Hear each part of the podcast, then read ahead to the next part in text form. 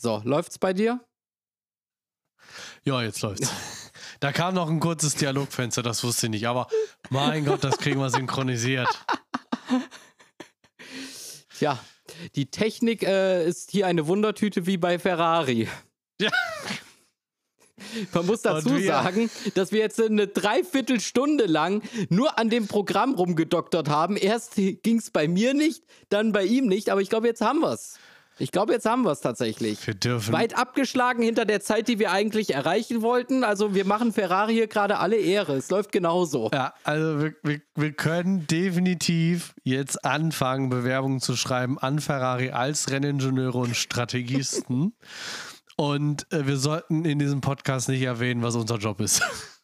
Naja, bei mir war es so eine halbe Komponente des Jobs. Also, naja, lassen wir das. Ich sag mal so, bei mir war es mal äh, mein täglich Brot. Aber lassen wir das. Deshalb ist es für dich doppelt peinlich. Aber das bringt uns ja eigentlich schon gleich äh, zum Anfang. Wir könnten uns ja einfach auch mal vorstellen. Ja, dann sag ich mal, äh, äh, Schönheit vor Alter. Ja, also dann mach mal. Ja, okay. So, Du bist der Jüngere von uns, falls du das vergessen hast. Ich wollte dir jetzt ein Kompliment machen in beiden Punkten, nämlich in deiner körperlichen Eleganz und in deinem jungen, spundigen Alter. Aber gut, hallo in die Runde. Ich bin Fabian und ich bin Fer äh, Ferrari-süchtig auch, ja, aber Formel 1-süchtig.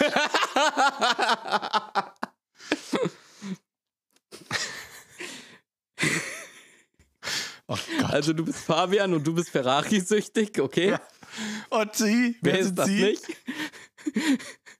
ja, ich bin der Florian und ich bin ähm, Ferrari-Fan und nicht ganz so Ferrari-süchtig. Ja, ich, ich mag halt gern die Dinge, die mich kaputt machen. Und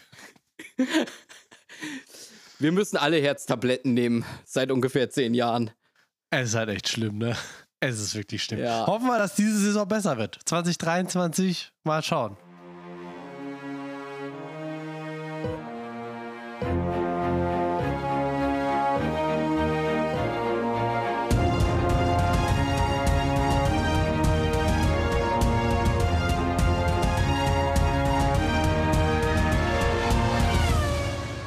Das wird, das wird unser Jahr. Das, das wird unser Jahr. Jetzt mit Fred Vasseur.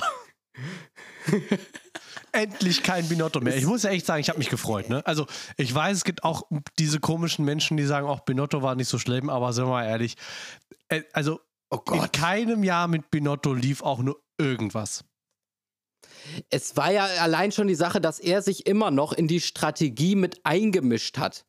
Ja. Warum? Wofür hat man dann eine Strategieabteilung mit entsprechenden Fachleuten, wenn du dann am Ende es doch eh wieder besser weißt? Ja, es, Das war eine Sache, die war von vornherein zum Scheitern verurteilt. es macht überhaupt keinen Sinn mehr eigentlich, heutzutage in der modernen Formel 1 zu sagen, dass der Teamchef das letzte Wort hat. Ich meine, guck mal, die ganzen Teams, die wirklich richtig erfolgreich sind und die nicht nur halt Dritter immer werden, weil sie halt das Budget haben und das Money reinwerfen, also sprich Mercedes und Red Bull. Da, ein Toto Wolf entscheidet nicht, ob Hamilton jetzt reinkommt oder nächste Runde. Dafür hat er in England 1000 Strategisten sitzen. Ich weiß übrigens nicht, ob das Einmal das, also ein Toto Wolf ist halt-.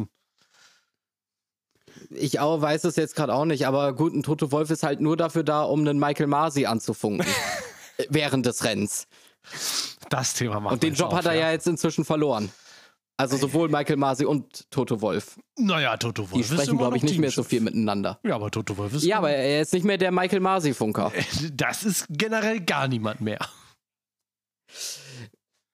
Nein. Wahrhaftig nicht. Aber äh, wir schweifen ab. Ja, äh, also allgemein muss man sagen, also man kann, glaube ich, Hoffnung in Vasseur legen. Ich meine, bei Alfa Romeo, er hat was aus dem Team rausgeholt. Ja. Und allein auch letztes Jahr äh, Valtteri Bottas zu holen, das war schon ein ordentlicher Coup, den sie da gelandet haben. Muss man auch mal schaffen. Und das spricht halt auch für den Teamchef. Ja, das auf jeden Fall. Und man muss ja auch sagen, also klar, natürlich ist Bottas nochmal ein anderer Fahrer, aber er hat uns halt auch gezeigt, was der Alfa Romeo kann. Und das war einiges. Definitiv. Der Alfa Romeo ist kein schlechtes Auto und ähm, für ein Mittelfeldteam, also sie haben sich gut ins Mittelfeld vorgearbeitet inzwischen, also da kann man nur den Hut vorziehen. Also das aus so einem Team rauszuholen, das ist schon eine Leistung und dementsprechend bin ich halt einfach gespannt drauf, okay, was macht der bei Ferrari? Allerdings ist halt Ferrari, wie wir nun alle wissen, äh, ein ganz eigenes Pflaster. Ferrari macht ja bekanntlich die Leute kaputt. Das hat ja auch schon ein Niki Lauda gesagt. Ja. Ja. Das, ich meine, ich würde jetzt gern was dagegen sagen, aber wir alle wissen, was mit Sebastian Vettel passiert ist seit dem Wechsel zu Ferrari. Ähm, ja, der war, war ja wie ausgewechselt. Also, da siehst du halt wirklich schon, also bei Ferrari brauchst du halt wirklich ein ganz, ganz dickes Fell. Was ich halt dazu sagen möchte, ist halt, dass Vasseur halt eben als Teamchef bei Alfa Romeo ja schon äh, Kontakt zu Ferrari hat. Das ist ja quasi so die eine Familie, also die Motorenfamilie, sage ich jetzt mal eben mit Ferrari, Alfa Romeo und Haas. Ja. Von, ja, von halt daher kennt er so ein bisschen das ganze ja schon. Weshalb ich da äh, die Hoffnung habe, dass er nicht äh, daran kaputt geht an der Aufgabe. Aber gut, du kannst eigentlich ja, als Teamchef von Ferrari kannst du eigentlich nur verlieren, weil alle erwarten von dir den Titel. Und zwar beide WM-Titel, sowohl Fahrer als auch Konstrukteursweltmeister. Also, es ist ein hartes Stück, aber ich traue es ihm zu. Ja, klar. Also, ich glaube, ganz klar ist, dass wenn ein Teamchefposten hart ist, dann ist es der Teamchefposten von Ferrari, weil wir alle wissen, die italienische Presse ist knallhart. An einem Tag gewinnst du ein Rennen, die loben dich in den Himmel, die stellen dich auf eine Stufe mit dem Papst, du verlierst das nächste Rennen, du kommst aus der Hölle. Du bist, du bist ganz unten. Ja, dann ist der äh, die netteste Übertitlung noch äh, Mein Gott muss das sein. So ein Bockmist ja. aber auch. Aber wirklich, also, also Ferrari-Teamchef muss ich auch ehrlich sagen, also ist garantiert ein guter bezahlter Job, aber das ist auch ein Job. Aber so man will Druck. ihn nicht machen. Ja, ja. Also man, ich würde ihn nicht machen wollen. Ja, man sitzt gerne so wie wir beide sonntags zu Hause auf der Couch vor einem gewissen Fernsehsender und äh, zerreißt sich mit das Maul darüber, was der Typ da für Scheiße baut, aber man will es dann doch nicht machen. Nee, das ist, äh, ich glaube, das ist so ungefähr wie wenn die deutsche Nationalmannschaft spielt und äh, 50 Millionen Bundestrainer auf einmal zu Hause auf der Couch sitzen und jeder weiß, wie es besser geht. Aber gut, wir sind halt nun mal Leute mit gefährlichem Halbwissen. Und natürlich wissen wir am besten, wie das funktioniert, weil wir haben das noch nie gemacht. Wir kennen uns mit den Autos, wie sie in der Realität dann wirklich funktionieren und worauf es ankommt. Null aus, also sind wir prädestiniert für diesen Job. Natürlich, natürlich. Also Hallo? für den Job ist besser zu wissen. Hallo, ich schaue schon mein Leben lang, seit ich gedenken kann, Formel 1 und zocke Formel 1. Also, wenn hier einer Teamchef ist, dann ja ich. Ja, also ich habe ja meine ersten Schritte in der Formel 1 auf meiner Carrera-Rennbahn gemacht.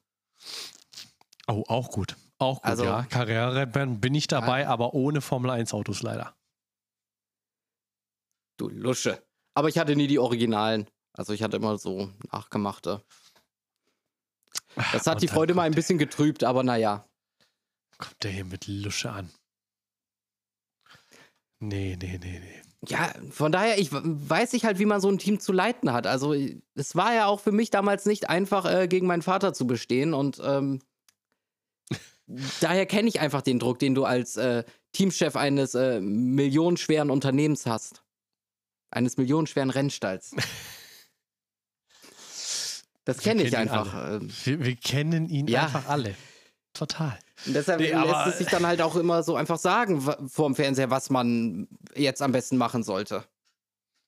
Aber gut, wie häufig wir dann richtig liegen, äh, das wird man ja im Laufe der nächsten Saison auch wieder mitbekommen, äh, wenn wir wieder unser Tippspiel machen. Ja, es geht in die dritte Saison. Also äh, kurze Erklärung, der gute Flo und ich, wir haben inzwischen seit der Saison 2021 ein Tippspiel quasi inspiriert an den Tippspielen der Experten von damals noch RTL, ähm, wo Sie wir immer das Frieden? Treppchen, genau, die, naja, sie sind ja nicht tot.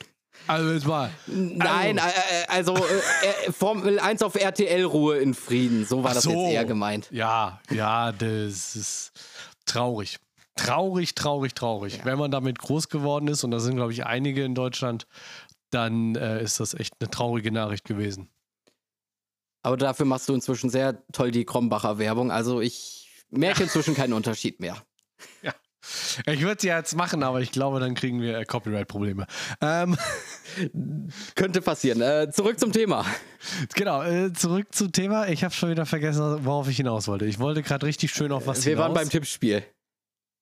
Genau, Tippspiel, also wir tippen immer das Treppchen und für jeden richtigen Fahrer gibt es fünf Punkte, also maximal 15 Punkte. Beispielsweise, ähm, ich würde jetzt tippen Leclerc, Sainz und Norris und Leclerc und Sainz werden tatsächlich 1 und 2 und auf der 3 landet aber durch eine komplette Harakiri Günther Steiner Aktion Nico Hülkenberg. Dann kriege ich nur 10 Punkte. So, um das mal erklärt zu haben. Ähm, Merkt man, welche Fahrer ich gerade vor mir habe in meinen Notizen? Ich glaube nicht. Es ist äh, ein solches Szenario, was ich mir eigentlich überhaupt nicht vorstellen kann.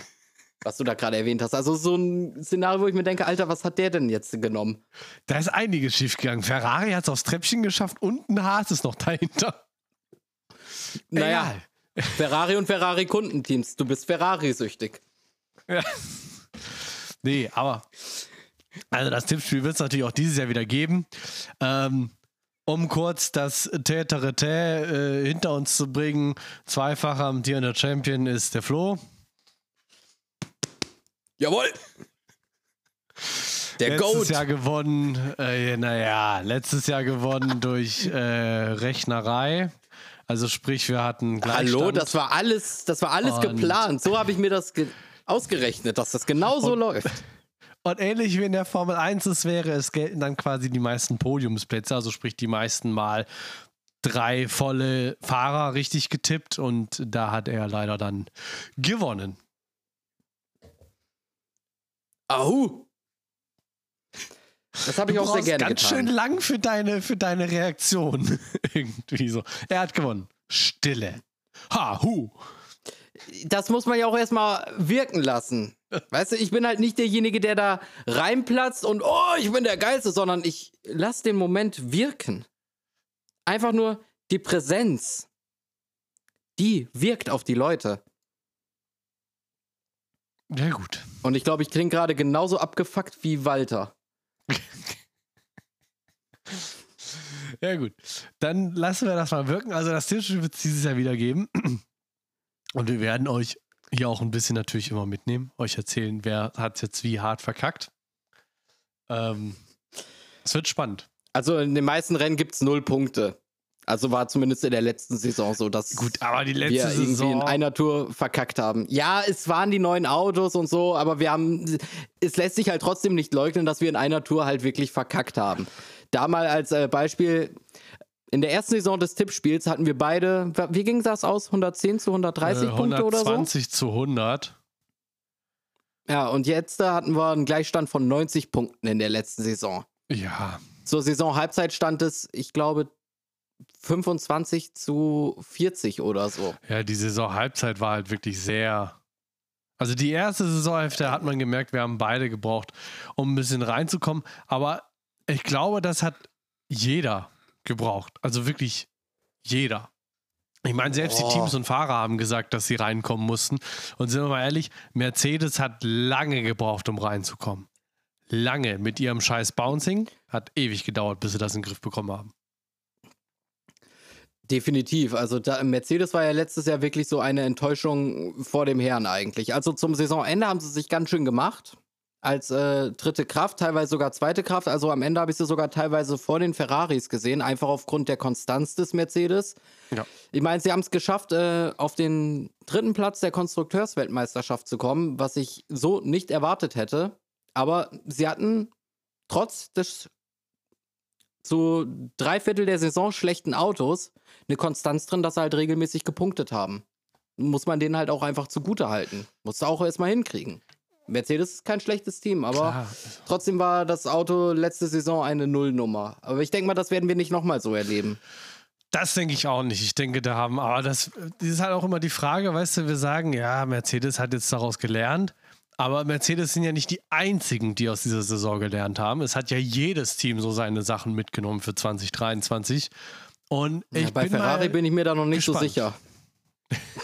Naja, auch die haben ihre Sache mitgenommen und haben gesagt, Ja. Ja, ihre kaputten Motoren haben sie mitgenommen.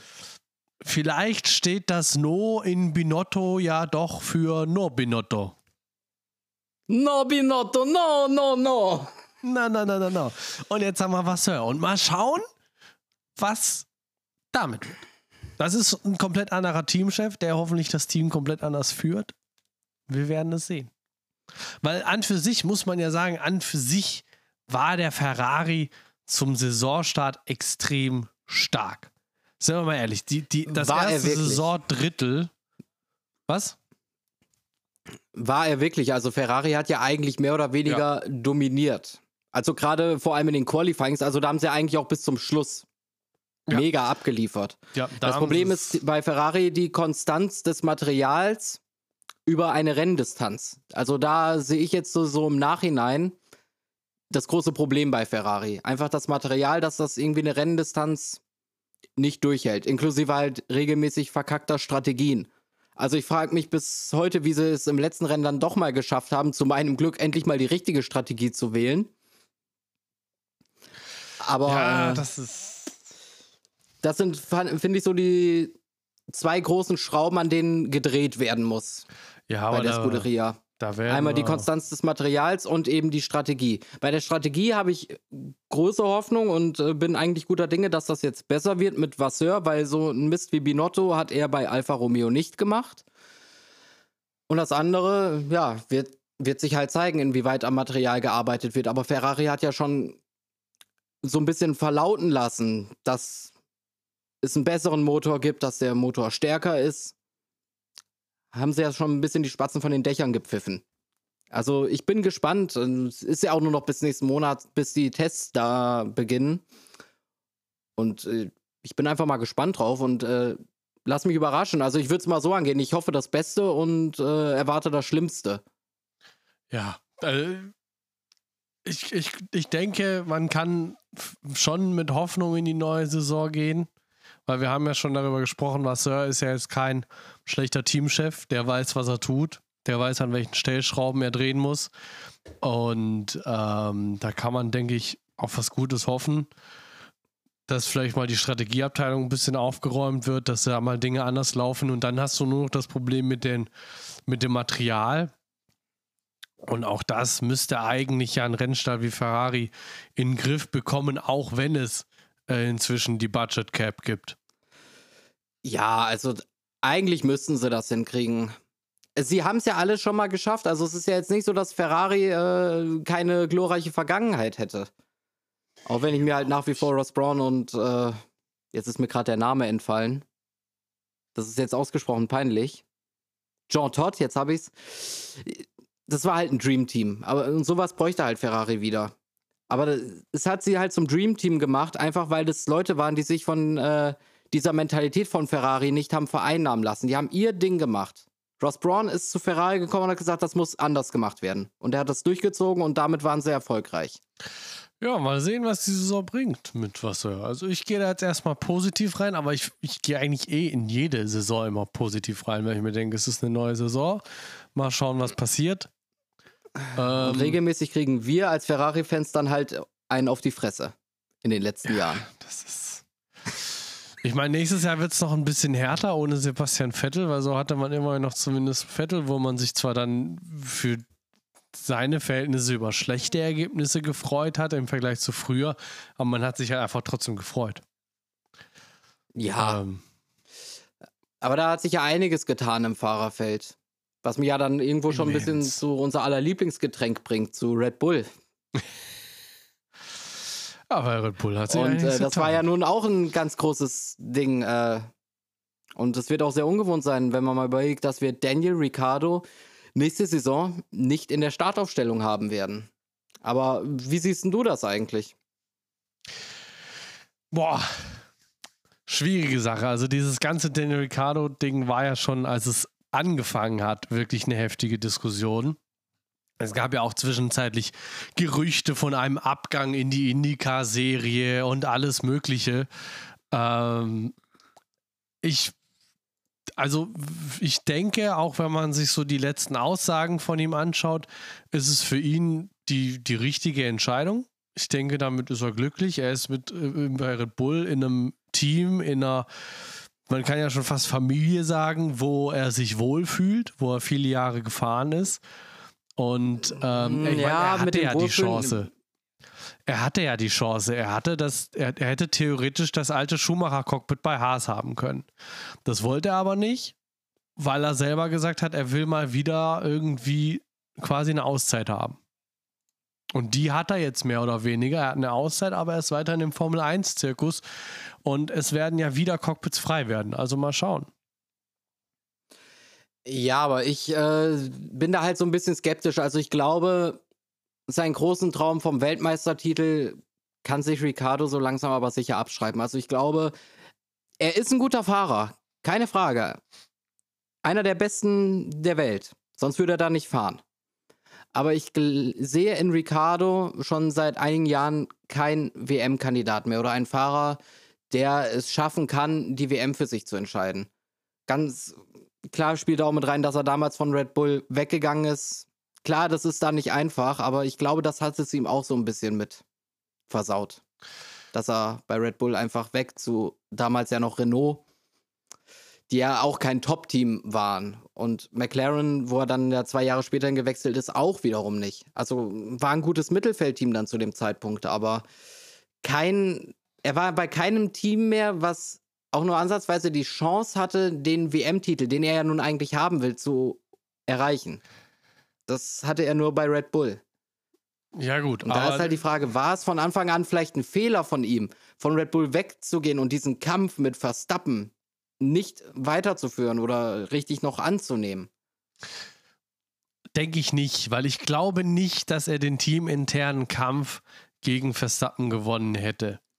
Weil Verstappen wurde schon als Wunderknabe bezeichnet an dem Tag, wo der Vertrag unterschrieben wurde, wo klar war, dass er in der Saison fährt. Weil, wenn wir uns mal zurückerinnern, er hat den Vertrag bei Red Bull Racing unterschrieben mit 17 da hatte er noch nicht mal einen Führerschein. Das heißt, er durfte noch nicht legal im öffentlichen Straßenverkehr teilnehmen, ist aber schon die schnellsten Autos der Welt um die Rennstrecke gepäst. Damit war Verstappen von Anfang an schon der heiße Scheiß und jeder hat über ihn geredet. Ich erinnere mich noch, wie Niki Lauda ewig lang über ihn geredet hat, obwohl er noch gar nicht in der Saison war damals bei RTL. Also ich denke nicht, dass man diesen, ich sage jetzt mal, Wunderknaben dass er, dass Daniel Ricciardo dagegen hätte gewinnen können. Schwierig, aber wer Weltmeister werden will, finde ich, muss halt auch den Kampf annehmen. Und das hat er halt nicht gemacht. Und denselben Fehler hat ja eigentlich irgendwo auch Vettel gemacht vorher. Der halt, äh, wo Ricardo dazu kam, eben den Kampf nicht angenommen hat. Ah, ich weiß nicht. Würdest du nicht bei Vettel sagen, dass er den Kampf nicht angenommen hat oder das halt einfach, du musst mal überlegen. Vettel ist ja jetzt auch nicht so alt, hat ja auch noch, ist ja auch noch eigentlich mit aufgewachsen, so wie wir mit Schumacher als der deutsche Held im Ferrari. Und ganz ehrlich, ich glaube, du kannst es keinem deutschen Rennfahrer verwehren, wenn er sagt, boah, ich habe die Chance auf ein Cockpit bei Ferrari, ich wechsle nicht. Ja, schwierig. Man kann halt nicht in die Köpfe reingucken. Aber das ist ja, mit Vettel ist ja auch nochmal, wie gesagt, eine etwas andere Geschichte. Also, um bei Ricardo einfach zu bleiben, also ich finde, er hätte den Kampf ruhig länger führen können und sollen. Ja, aber Oder ich, halt weiterfahren, bis man vielleicht bei einem besseren Team irgendwie unterkommt. Also im Prinzip ist es nicht unbedingt der Wechsel an sich, wo ich denke, das war keine gute Entscheidung, sondern das Team, zu dem er gegangen ist. Das war keine besonders gute Entscheidung. Ja, gut, darüber kann man sich jetzt wirklich streiten dann. Ähm, ja, aber auch wenn du sagst, besseres Team. Ich meine, wir sind ja schon an dem Zeitpunkt, wo er zu Renault gewechselt hat, in den schlechten Jahren von Ferrari. Also es gab ja eigentlich nur ein Team, was besser war und das ist Mercedes. Und Mercedes hatte halt eigentlich immer eine relativ konstante Fahrerpaarung bis jetzt auf die letzten ein, zwei Jahre halt. Ja, stimmt auch wieder. Man kann es eigentlich verbuchen unter, ja, hm, in dem Topf voll Mist musst du jetzt irgendwie auch noch gucken, dass du äh, den Platz mit dem wenigsten Mist findest. Ja, und das mussten viele Fahrer auch dieses Jahr. Also, ich meine, äh, wie gesagt, er, er, wollte ja den Sitz bei Haas nicht. Das ist ja auch klar, das wäre eine Verschlechterung gewesen in allen Maßen. Ähm, IndyCar ist dann halt wahrscheinlich dann auch nicht so geil, weil, sagen wir mal ehrlich, das Problem ist halt, wenn du einmal wirklich aus der Formel 1 weggehst, du kommst eigentlich nicht mehr wirklich wieder rein. Es also, ist eher, also Indica und so, ich, ich vergleiche das mal so ein bisschen so mit dem Fußball, immer wenn äh, die Großen quasi aus, von den großen Ligen irgendwie so in die Major League Soccer oder so wechseln, also nach Asien oder in die USA und so, um ihre Karriere ausklingen zu lassen. Und so ähnlich ist es, glaube ich, also ich, ich will jetzt äh, die anderen Serien wie Indica und so nicht schlecht reden, aber äh, es wirkt teilweise manchmal wie so die Altherrenrennklasse, die aus der Formel 1 raus sind und äh, die da noch halt ein bisschen ihre Runden drehen. Ja, gut, das ist jetzt Wirkt so, vielleicht ein bisschen, bisschen hart ausgedrückt. Aber ich verstehe, was du ja, meinst. Vielleicht eher die Formel Endeffekt E. Vielleicht eher die Formel äh, E, wo dann wirklich so die ganzen wie Massa und so, aber gut, die klingen eh wie ein Akkuschrauber auf ja, Dauerfeuer. Gut, die, die, Formel E ist noch ein ganz eigenes Thema, da können wir mal in einer Extra-Folge drüber reden, weil in der Formel 1 wenn du dir da die Fahrer, äh, in der Formel E, wenn du dir da die Fahrerliste anschaust, da sind ganz viele Gescheiterte und da sind ganz viele Fahrer auch, die nämlich den Fehler gemacht haben, den jetzt zum Glück Ricciardo nicht begeht und den zum Glück auch Schumacher nicht begangen hat, zu dem wir gleich noch dann kommen werden später. Ähm, und zwar sind ganz viele Fahrer drin, die eben bei so kleinen Teams waren oder bei so Mittelfeldteams in der Formel 1 den Sprung nicht wirklich in die großen Teams geschafft haben oder zumindest nicht auf absehbarer Zeit und dann entweder abgesägt wurden oder gegangen sind. Die Formel E ist voll mit so gescheiterten quasi Formel 1-Fahrern oder Formel 1-Fahrern, die fallen gelassen wurden, wie zum Beispiel Pascal Wehrlein damals. Das ist, finde ich, für mich immer noch der größte Fehler in Toto Wolfs Karriere, Pascal Wehrlein so hart fallen zu lassen, nachdem er ihn in die Formel 1 geholt hat. Und der fällt jetzt in der Formel E. Ja, wie gesagt, vielleicht war Altherren war jetzt vielleicht auch nicht das richtige Wort, aber wie gesagt, du hast schon verstanden, was ich eigentlich damit ja, ja. meine. Dass ja. das so die Rennklassen sind für Formel-1-Fahrer, aus denen sie dann eigentlich nicht wirklich wieder zurückkommen. Wo du dir eigentlich denken kannst, okay, die fahren jetzt äh, entweder, wenn sie schon älter sind, die letzten Jahre noch äh, in der Serie, die anderen wechseln vielleicht nochmal irgendwie in, vielleicht nochmal in die DTM oder so, aber du wirst sie eigentlich nicht mehr in der Formel 1 sehen. Das ist ja. wie so ein Stempel eigentlich, den du dann hast, sobald du dann in so eine Serie wechselst. Also. Ja, eigentlich, eigentlich ist der einzige, der es geschafft hat, zurückzukommen aus diesen Serien Alonso. Ja, aber gut, Alonso ist ja auch nochmal eine ganz eigene, es ist eine komplette Marke. Also zum Beispiel nehmen wir jetzt mal einen Romain Grosjean oder so. Das ist nicht so eine Markenpräsenz einfach wie ein Fernando Alonso. Ja. Weil Fernando Alonso, der kann hinterherfahren, aber einfach der Name zieht halt so viel an Sponsoren und so, dass sich das trotzdem lohnt. Der Name zieht und das Ding ist halt auch, auch wenn das viele immer nicht so sehen oder hören wollen, wenn man sich so auf Social Media umkümmert, äh, umguckt.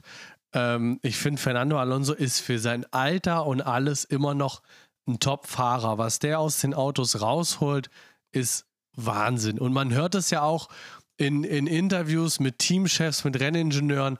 Das Geile an einem Alonso ist halt, der fährt fünf Runden mit dieser Karre und sagt dir ganz genau, pass auf, der schellt im vierten Gang, schellt der eigentlich unsauber.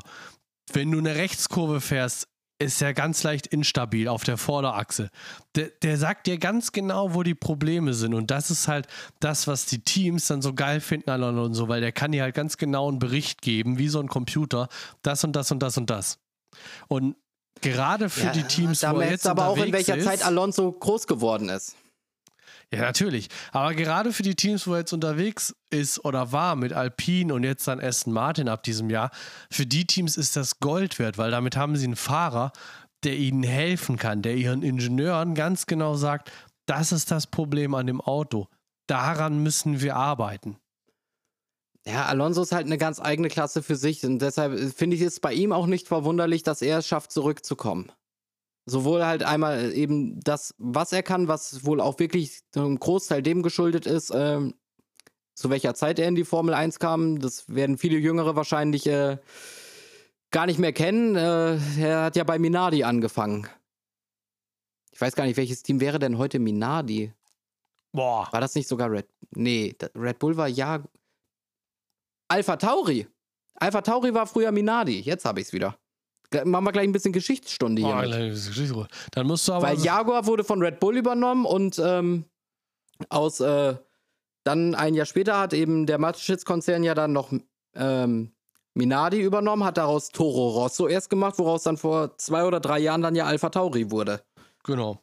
So, um das mal eben gerade so mal in Relation zu setzen. Und wir reden da von einer Zeit Anfang der 2000er, eben wo Schumacher äh, das alles dominiert hat. Und Schumacher war ja auch so ein Charakter, der halt äh, wusste, was mit dem Auto ist und das ganz genau benennen konnte. Also, das sind halt keine Fahrer, die ihr Auto in die Garage fahren und sagen, ja, das funktioniert nicht, guck mal, was da ist, sondern die wissen selber, was mit dem Auto ist und wo was gemacht werden muss. Und das macht diese Fahrer so besonders und wertvoll. Ja, und das sind halt auch Fahrer, die halt auch sich nicht scheuen, mal ein tiefes Gespräch mit den Mechanikern zu führen über diese Probleme. Und deswegen sind die halt dann auch innerhalb der Teams so beliebt. Ja, also ich kann mich jetzt an kein Team erinnern, wo Alonso nicht beliebt gewesen wäre. Nee, das ist schwierig. Das, äh, naja, gut, vielleicht. Äh, McLaren ist er nie wirklich glücklich geworden damals. Ja, aber ich glaube, da, das ist die, die Ausnahme dann. Gut, aber das war ja auch wieder, um nochmal kurz in die Geschichtsstunde reinzugehen, das war halt äh, auch Hamiltons erstes Jahr und Hamilton hat ja eingeschlagen wie eine Bombe damals. War halt auch nicht einfach. Ja, das war halt. Ja, das war eine ganz andere Ära, das waren andere Zeiten, darüber wollen wir eigentlich gar nicht reden. Da können wir auch mal noch eine Folge Aber es waren schöne machen. Zeiten. Einfach nur, einfach nur Formel 1 von früher, weil die heutige Formel 1 fährt kleine Hybridmotoren und ähm, 18 Zoll Felgen. Was, was gar nicht so scheiße aussah dann am Ende. Es war am Anfang hart ungewohnt, aber inzwischen hat man sich doch irgendwie dran gewöhnt. Ja, wollte ich gerade sagen, man hat sich dran gewöhnt. Aber gut, wie gesagt, äh, das könnte ja nochmal ein eigenes Thema werden, mal so eine kleine Nostalgiestunde quasi über die Formel 1, wie sie früher war. Ach ja. So, wir sind eigentlich ganz weit weg von Daniel Ricciardo.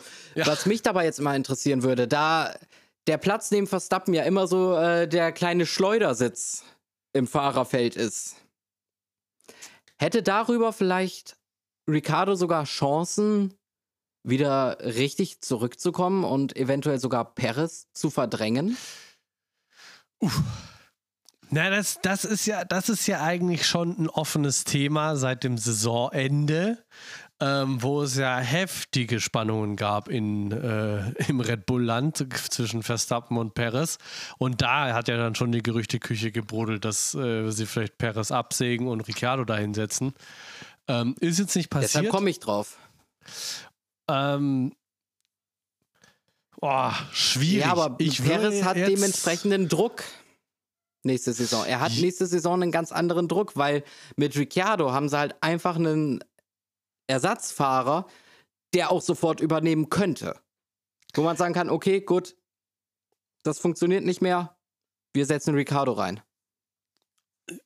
Klar, natürlich. Ich, ich denke mal, dass, ich meine, wir wissen es nicht, aber im Endeffekt solche Spannungen, die da zwischen Verstappen und Perez am Ende waren, klar, bei Rennfahrern, die gerade wie die beiden oder gerade wie Verstappen ja auch sehr ähm, ich sag mal, impulsiv sein können, ähm, kann sowas natürlich von, also ganz plötzlich passieren, aber ich könnte mir natürlich auch vorstellen, dass das vielleicht schon länger passiert ist und dass das eben dieser Gedankengang, den du da gerade hattest, genau der Gedankengang von einem Christian Horner war, der gesehen hat, oh, es kriselt, in meinem wunderschönen äh, Einhorn, äh, Honig, äh, Fluss, Regenbogenland. Ähm, und ich hole mir mal einen Ersatzfahrer, den ich halt sofort einfach reinsetzen kann und wo ich weiß, der kann auch Support liefern, gerade im Punkto Konstruktionsmeisterschaft. Ähm, mhm. Von daher, ich denke, also, das dass Horner mal wieder bewusst den Druck aufbaut.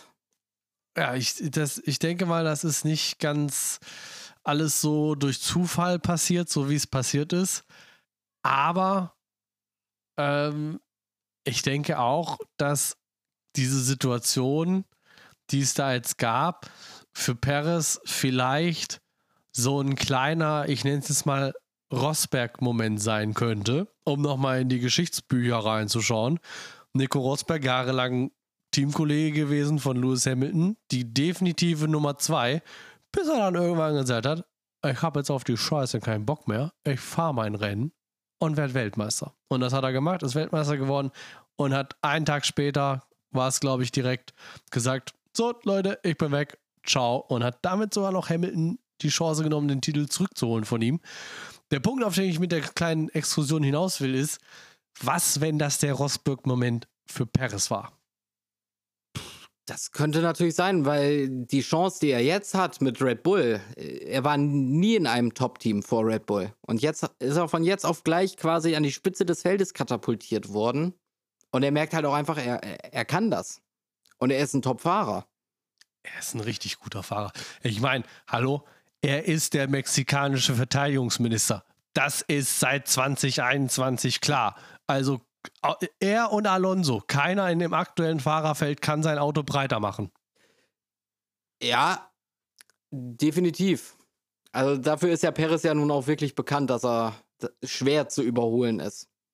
Ja, und das halt gepaart mit dem Auto und allem. Ganz ehrlich, wenn Perez sich jetzt sagt, 2023 bin ich hier die Nummer 1 und das irgendwie so um Christian Horner und Max Verstappen rumgewoben bekommt, dass die eben nicht die Ricciardo-Karte ziehen, also ganz ehrlich, da kann vieles passieren.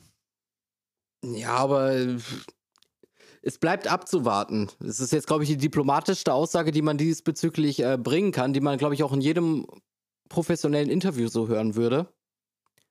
Aber es ist halt, äh, ja, es ist halt Spekulation. Es ist möglich, aber es ist ja auch im Nachhinein, äh, ging es ja bei dem ursprünglichen Streit äh, um den, ähm, oh, ich weiß gar nicht mehr genau, welchen der Rekord mit den meisten Siegen in einer Saison und deshalb ähm, ist das ja so eskaliert. Ich kann mich nicht mehr so genau an das Rennen erinnern, aber es ging um diesen Rekord und deshalb äh, ist, hat äh, Verstappen quasi keine Schützenhilfe für Perez geleistet. Ja. Und, und den Rekord halt wollte halt auch Red Bull quasi haben. Ja, aber es ging ja schon in Brasilien los. In Brasilien hätte man ja schon, weil da war ja schon alles, alles fertig. Man hätte ja schon in Brasilien Perez die Chance geben können, den zweiten Platz in der Fahrermeisterschaft für sich zu holen. Ja, es war dann halt am Ende komplett weg. Da haben sie sich dann halt eben verpokert. Und deswegen, ja, man, man, muss, man muss es schauen, mal schauen. Es, wie gesagt, es gab ja diese Momente, es gab diesen Moment mit Rosberg, es gab auch mal einen Valtteri Bottas, der aus so einer ähnlichen Situation stark aus dem Winter zurückkam und gesagt hat, ich mache jetzt hier mein Ding. Ähm, die Gefahr für Perez ist halt in, dem, in der ganzen Konstellation Ricciardo, weil weder damals bei Rosberg noch bei Bottas gab es auf dem dritten Platz bei Mercedes einen Fahrer, wo jetzt ein Toto Wolf gesagt hätte, scheiß drauf, den machen wir weg, den ziehen wir hoch. Ähm, hier gibt es halt den und ja, da werden wir halt sehen, ob wir hier halt ähm, quasi ein Verstappen Racing Team haben oder ein Red Bull Racing Team haben. Aktuell würde ich tatsächlich eher spekulieren, wir haben hier ein Verstappen Racing Team, weil dieses ganze Team ist so um Verstappen aufgebaut. Und es geht darum, dass Verstappen sich wohlfühlt. Ist ja an sich auch nichts Verkehrtes dran. Ich meine, das ist ja nicht das erste Mal. Jetzt könnte man wieder in die Geschichtsbücher schauen und äh, würde da jetzt äh, Schumacher Barrichello mal rausholen. Wäre ja sowas ähnliches. Ja, ist ja nichts Verwerfliches dran. Aber es könnte halt eben an der Entfaltung, an der freien Entfaltung für Perez äh, könnte das natürlich das Hindernis sein. Ja. Eben das Wissen, da ist einer, der mich sofort ersetzen kann, der das Zeug dazu hat. Ja, das wird man, das wird man alles sehen, wie sich das entwickelt. Ich meine, man muss auch mal bedenken, wir reden jetzt gerade immer nur eigentlich von, von, von diesem Dreiergespann da oben und erwähnen zwar Ricardo, aber wir müssen ja auch mal in den Kopf von Ricardo reinschauen. Wir alle wissen, Ricardo ist, ich glaube, der netteste oder einer der nettesten Fahrer im ganzen Motorsport. Also der Mann gewinnt ja eigentlich schon die Herzen einfach nur mit seinem Lächeln. So. Und ja, mit seinem ist Lachnummer. nicht zu vergessen. oh, Alter. Klingt jetzt fieser, äh, als es gemeint war. Ja, ja. Ähm, das war nee, eigentlich insofern, gemeint. Ja, ja, ja, alles gut. Insofern, worauf ich gerade noch hinaus wollte, schnell bevor ich den Gedanken vergesse, ist, macht Ricciardo das mit? Unser netter, Honey Badger von nebenan, würde der bei so einer eiskalten Aktion mitmachen? Das ist interessant. es ist halt einfach dann wieder eine Chance für ihn. Und ich glaube, als Rennfahrer musst du dann einfach auch mal dein freundliches Lächeln einfach mal beiseite lassen und halt Arschloch sein, wenn sich die Chance für dich bietet. Ja, aber es ist halt auch dann die Frage, für was ist es die Chance? Da ist dann wieder der ewige Zweite, ne? Ja, also er wird nicht äh, zu Red Bull gegangen sein mit der Hoffnung, dass er da jetzt ein Jahr Testfahrer ist und dann äh, wieder zurückkommt und äh, auf einmal äh, um die Weltmeisterschaft kämpft, weil sie Verstappen hinten anstellen. Also das glaube ich nun auch nicht. Also er ist ja, denke ich mal, schon mit dem Wissen dahin gegangen, okay, wenn ich es zurück ins Fahrerfeld bei Red Bull schaffe, dann als Nummer zwei hinter Verstappen. Das stimmt auch wieder. Aber Red Bull wird auch Verstappen so schnell, also die werden den nicht auch nicht abschießen oder so. Das ist eine ähnliche Story wie mit Hamilton. Die werden den behalten, bis der irgendwann sagt, der hat keinen Bock mehr. Und dann wird's interessant und so können wir wieder mal einen Bogen spannen. Und äh, das ist ja heute irgendwie die Folge der dritten Fahrer. Dann kommen wir nämlich mal zu Mick Schumacher und oh ja. Mercedes. Ich meine, ihm ist da ja noch mal äh, verhältnismäßig äh, eine Wendung gelungen, die jetzt so eigentlich keiner erwartet hatte, weil es sah ja dann doch recht düster für ihn aus, allgemein überhaupt irgendwie ein Cockpit zu bekommen.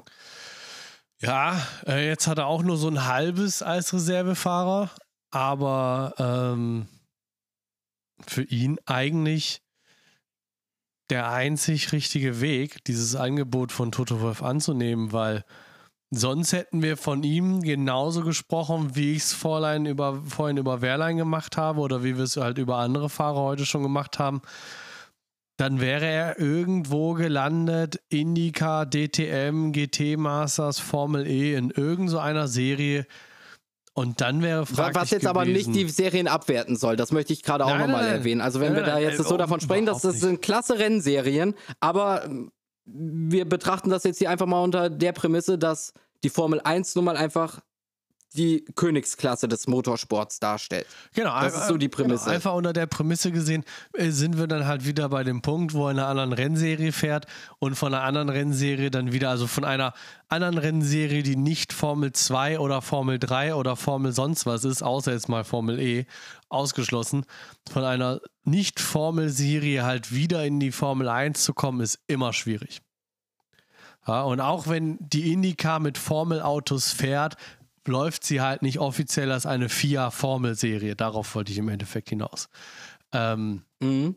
Und von daher denke ich, war es für ihn, nachdem Ferrari ihn so hat fallen lassen, eigentlich die einzige Möglichkeit und der einzige richtige Weg, weil so ist er immer noch in diesem Formel 1-Zirkus drin, ähm, wird garantiert auch bei Mercedes die Chance bekommen, mehrere Trainingssessions mal zu fahren. Also nicht nur äh, mit alten Autos auf der Teststrecke, sondern auch mal richtig an einem Wochenende irgendwie ein erstes oder zweites freies Training fahren, mit dem aktuellen Auto so ein bisschen Erfahrung sammeln. Ich denke, das ist für ihn die beste, also eigentlich der beste Ausgang nach dem, was Ferrari da gemacht hat. Auch wenn das, glaube ich, jedem deutschen Motorsportfan das Herz bricht, oder nicht nur jedem Deutschen, sondern vielen Motorsportfans auf der ganzen Welt das Herz bricht, weil ich glaube, wir alle haben uns darauf gefreut, irgendwann dieses Kürzel MSC mal wieder in Verbindung mit einem Ferrari einem auf Ferrari einem Treppchen zu sehen. zu sehen. Ja.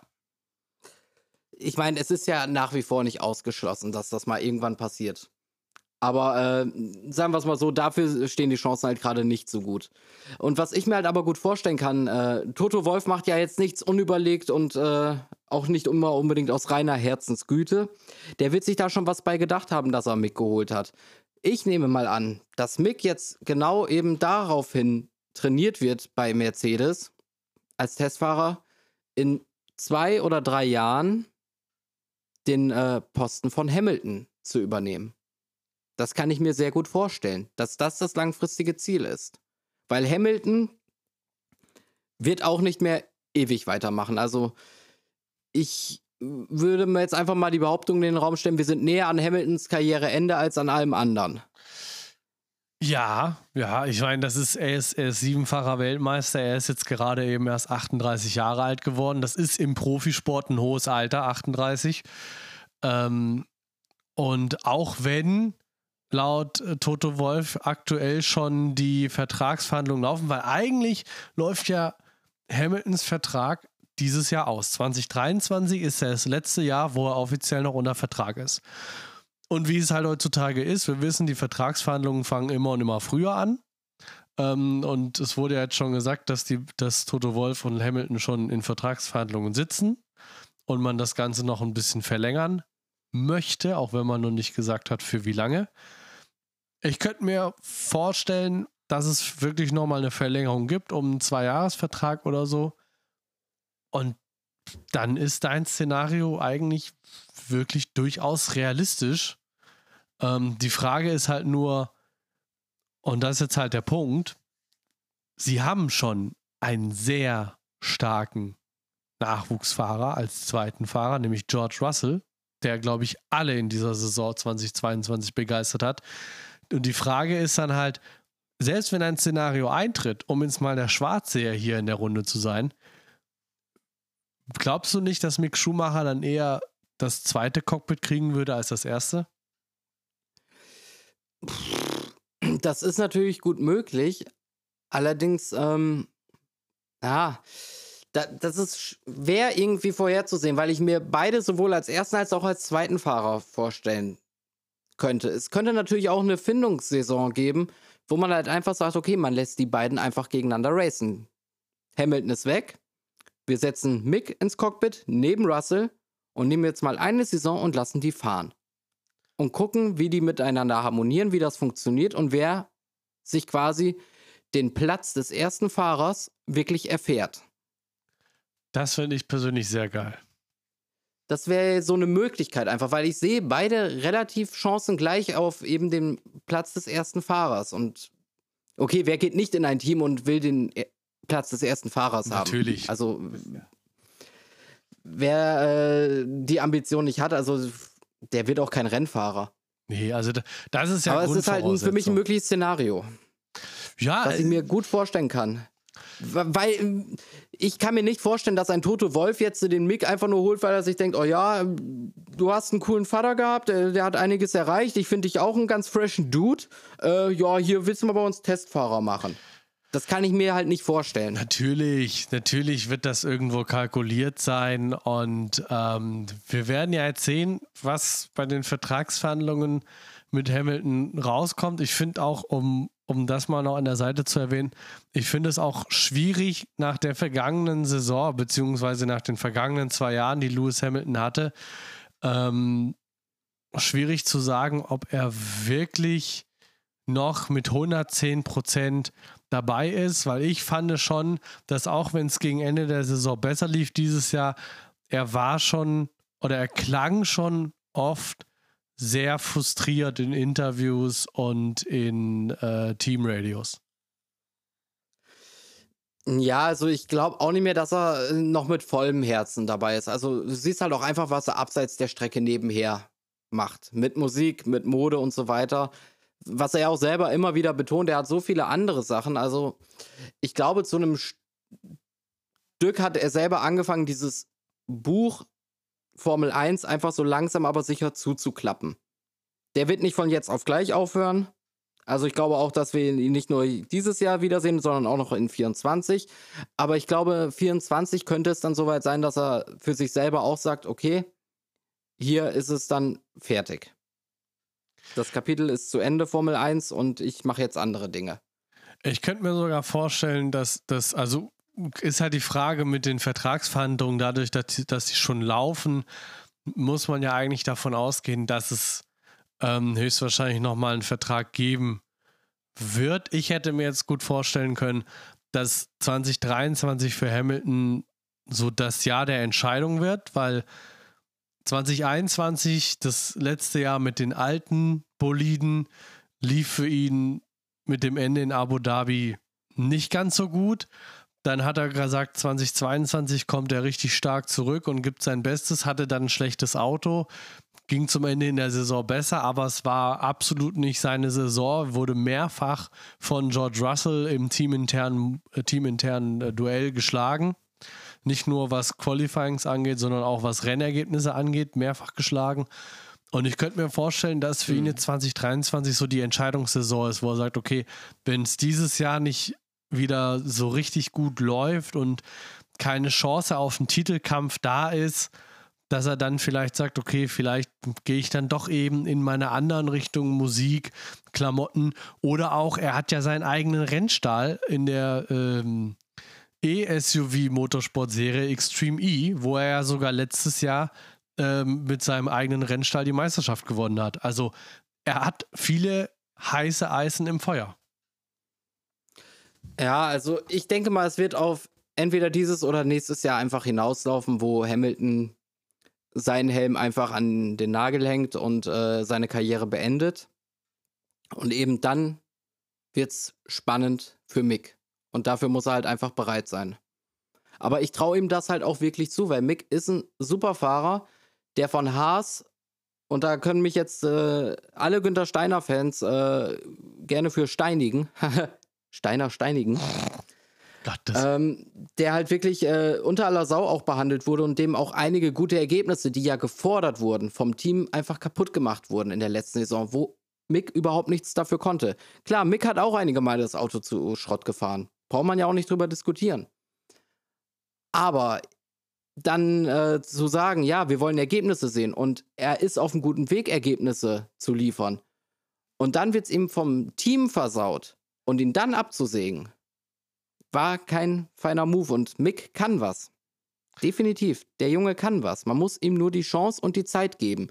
Das hat man ja auch in den unteren Rennserien gesehen. Er hat immer seine ein, zwei Jahre Anlaufzeit gebraucht. So, in dem einen Jahr jetzt äh, bei Haas hat er mit Marzipin wohl den schlechtesten Teamkollegen überhaupt gehabt.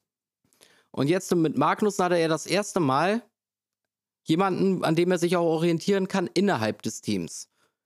So, und jetzt wäre es mal interessant gewesen, wie wird das nächste Saison? Aber ja. diese Chance haben sie ihm gar nicht mehr gegeben. Und halt, dass sie ihn halt auch mit denselben Argumenten abgesägt haben, teilweise wie, wie sie einen Marzipin abgesägt haben. Ja, Beziehungsweise, also. ja, Marzipin wurde eher von, den, von der Presse dann noch so abgesägt. Es waren ja eigentlich andere Gründe, weshalb Marzipin äh, gegangen worden ist. Aber das macht es doch Aber noch schlimmer. Es fallen dieselben Worte. Aber das macht es doch noch schlimmer. sind wir mal ganz ehrlich. Wenn es den Ukraine-Krieg nicht gegeben hätte, dann hätte Mazepin die Saison 2022 ganz regulär gefahren. Das heißt, man hätte einen Fahrer behalten, der in der Saison 2021 eigentlich nichts für das Team gebracht hat, außer Rückschritte. Und dann schmeißt man wegen ein, zwei Fehlern einen Mick Schumacher aus dem Team. Das ist halt das, was ich nicht verstehe es ist mir auch unbegreiflich, zumal so auch von wegen mit dem Geld und so, man hätte so viele Sponsoren einfach nur durch den Namen Schumacher holen können. Also, Gut. das kann ich mir nicht vorstellen, dass sie da so Probleme mit hätten. Das ist ja immer der andere Part. Klar, der Name Schumacher ist in der Motorsportwelt, damit kriegst du eine Menge Geld zusammen. Aber das ist ja wieder etwas, was ja Mick zum Beispiel gar nicht will. Er will ja nicht für seinen Namen irgendwo fahren, sondern weil er ein guter Rennfahrer ist. Deswegen ist er ja auch früher lange Zeit unter dem Mädchennamen seiner Mutter gefahren, weil er diese Verbindung eigentlich gar nicht wollte, weil er nicht als kleine Version seines Vaters gesehen werden will, sondern als eigenständiger Rennfahrer. Ja, allerdings mit den Fußstapfen kommst du da halt einfach auch nicht drum rum. Natürlich. Ich, meine, mein, wir haben uns da alle ein bisschen blenden lassen und wurden auf den Boden der Tatsachen zurückgeholt. Also, ich weiß noch, unser erster Tipp von wegen, wo Mick Schumacher in seinem ersten Rennen landet. Wir haben ihn beide in den Punkten getippt. Also, wir hätten der Wahrheit nicht ferner sein können. Also, wir waren da alle am Anfang so ein bisschen geblendet einfach von der Freude einfach über, äh, dass wieder ein Schumacher in der Formel 1 ist. Klar, da warten alle die rosarote Brille auf, weil es ist halt einfach, es ist einer der Namen der Formel 1. Also, und auch, dass er das gleiche Kürzel hat wie sein Vater. Ganz ehrlich, es kann mir keiner erzählen, der damals Michael Schumacher hat siegen und siegen und siegen sehen, dass er nicht ein bisschen berührt davon war, dieses Kürzel wieder in einer Formel 1-Grafik zu sehen. Ja, das war für uns alle ein sehr schöner Moment. Aber wie gesagt, das soll das ja auch nicht schmälern. Mick ist ein klasse Rennfahrer und ich glaube, dass er bei Mercedes irgendwo aufgehen wird. Also den sollte man definitiv nicht abschreiben. Nein, abschreiben sollte man ihn definitiv nicht. Klar, das ist jetzt ein, ein kleiner Rückschlag, dass die Scuderia Ferrari bzw. die Ferrari Drivers Academy ihn hat fallen lassen. Umso schöner, dass es mit Toto Wolf und Mercedes ein Team gab, und das ihn aufgefangen hat und ihn in der Formel 1 behält. Und das habe ich ja schon vorher gesagt, das ist ja das Wichtige in diesem Formel 1-Zirkus, irgendwie drin zu bleiben. Und wenn es jetzt erstmal nur als Reservefahrer ist, es ist für ihn der beste Ausgang der Situation, in der er sich da wiedergefunden hat. Und auf lange Sicht bin ich voll bei dir, er wird wieder in einem Cockpit sein. Ob das jetzt direkt ein Mercedes-Cockpit ist oder ob man vielleicht ab 2024 ihn in ein Kundenteam steckt, das wird man dann sehen. Das ist ein, ein Thema für in einem Jahr. Aber er hat auf jeden Fall die Chance, wieder einen festen Sitz in der Formel 1 zu haben. Und er kann als Reservefahrer bei Mercedes weiterhin Erfahrung sammeln. Er lernt, wie es in einem großen, erfolgreichen Team, weil sind wir ehrlich, Mercedes ist eines der erfolgreichsten Formel 1 Team, äh, Teams der modernen Formel 1 Geschichte. Er lernt, wie es in einem erfolgreichen Team zugeht, wie die Strukturen sind, wie entwickelt wird, wie Probleme angegangen werden, wie Strategien angegangen werden.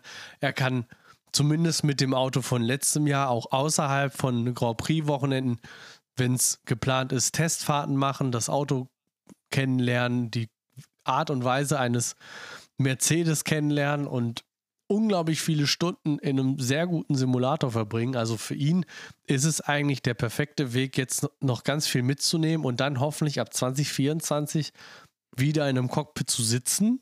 Ob Mercedes oder Mercedes Kundenteam, wird man sehen. Er kann sich auch empfehlen durch eben Sessions wie ähm, freie Trainings und so weiter, weil man einfach sieht, okay, eben. wie arbeitet Mick in einem richtig guten Auto. Oder Krankheitsfall. Ich meine, sagen wir es doch, wie es ist.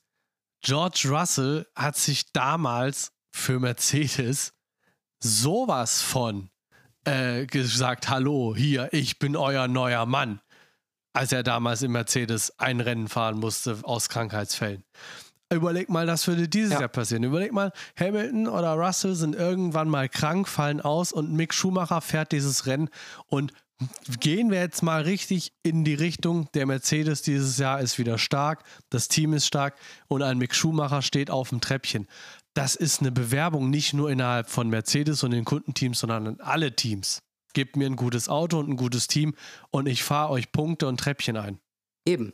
Also das meinte ich ja eben. Er kann sich nochmal richtig empfehlen. Er hat die Möglichkeit in einem der besten Teams, die es gibt und äh, ich denke auch, er wird die Chance nutzen. Er weiß selber, dass das eine große Chance ist. Das ist ein Rückschritt, der aber gleichzeitig eine große Chance birgt. Und ich bin halt wirklich gespannt, was daraus wird. Ja, definitiv. Also das, äh, das wird noch richtig spannend. Schade trotzdem, dass er diese Saison nicht äh, im Vordergrund mit dabei ist als fester Fahrer, aber ich denke, wir werden genug von Mick sehen. das denke ich auch mal. Da werden die Medien dranbleiben. So, und ich sehe auch gerade, dass unsere Stunde so langsam hier voll ist. Oh ja. Und ja, dann würde ich sagen, machen wir nochmal einen kleinen Ausblick. Es, ging jetzt schneller rum als gedacht, tatsächlich. Es, es ging mega schnell rum. Wir sind total selten am Thema geblieben. Ich hoffe, es war trotzdem interessant. naja. Ähm, ja, du hattest ja ein paar Notizen gemacht, äh, wie es jetzt dann auch weitergehen soll, bezüglich auch äh, Car Launch und so weiter. Ja, also Stand heute, um es mal kurz zu sagen, weil ich, wir wissen ja noch nicht eigentlich hundertprozentig, wann es dann final rauskommt, diese Folge. Aber Stand heute, also 9. Januar, stehen ja schon fünf Daten, nämlich am 11. Februar geht es Stand jetzt los mit Alpha Tauri. 13. Februar gleich zwei Aston Martin und McLaren. Das wird ein toller Tag. 14. Februar dann der Ferrari und am 16. Februar der Alpine. Und bei den restlichen Teams schauen wir mal was da noch so kommt. Aber ja, ich würde sagen, das ist dann auch ein guter Zeitpunkt, um sich mal wieder zu hören bei den Car Lounges. Vielleicht, vielleicht nehmen wir einfach am 14. Februar was auf. Dann haben wir schon mal vier Autos, über die wir reden können.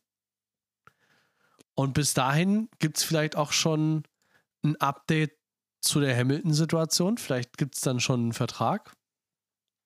Ich meine, Toto Wolf hat gesagt, er möchte gerne noch in diesem Winter mit Hamilton äh, sich einig werden. Dann gucken wir doch mal, was bis dahin passiert. Also auf jeden Fall während der Saison werden wir dann auf jeden Fall häufiger machen, aber äh, aktuell ist halt nicht so viel da, wo man jetzt äh, interessant drüber reden könnte. Nö.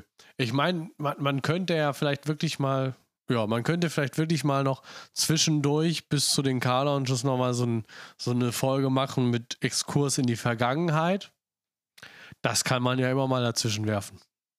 Ja, das wäre vielleicht gar nicht mal so schlecht, damit auch die jüngeren Zuhörer, sofern wir die haben sollten, äh, so ein bisschen so einen Einblick da drin kriegen, äh, wenn wir Vergleiche von früher ziehen, was wir damit überhaupt meinen. Ja. Aber würde ich sagen, wäre das jetzt erstmal so der Fahrplan und dann freue ich mich jetzt schon aber auf, auf die, die, die Car-Launches, die Testtage und dann das erste Rennen. Vor allem, weil es dann wieder losgeht, ne? die Meisterschaft. Da verliert der komische Typ hier am anderen Ende des Mikros dann mal endlich seinen scheiß Pokal. Dazu muss man aber auch sagen, dass er das vor einem Jahr schon mal gesagt hat. Aber psch. Ja, und dann hat er mit Rechnerei gewonnen, weißt du? Und weil ich, gebe ich zu, mein Mexiko-Tipp war ein bisschen zu romantisch, gebe ich zu. Er war ein Geschenk für mich. Ja, das leider dann auch. Ja, es war schön, dass du das so getippt hast. Gut, ähm, ehe wir uns jetzt hier weiter festquatschen, würde ich einfach sagen, dass wir uns hier an dieser Stelle verabschieden und uns dann beim nächsten Mal wiederhören. Tschüss.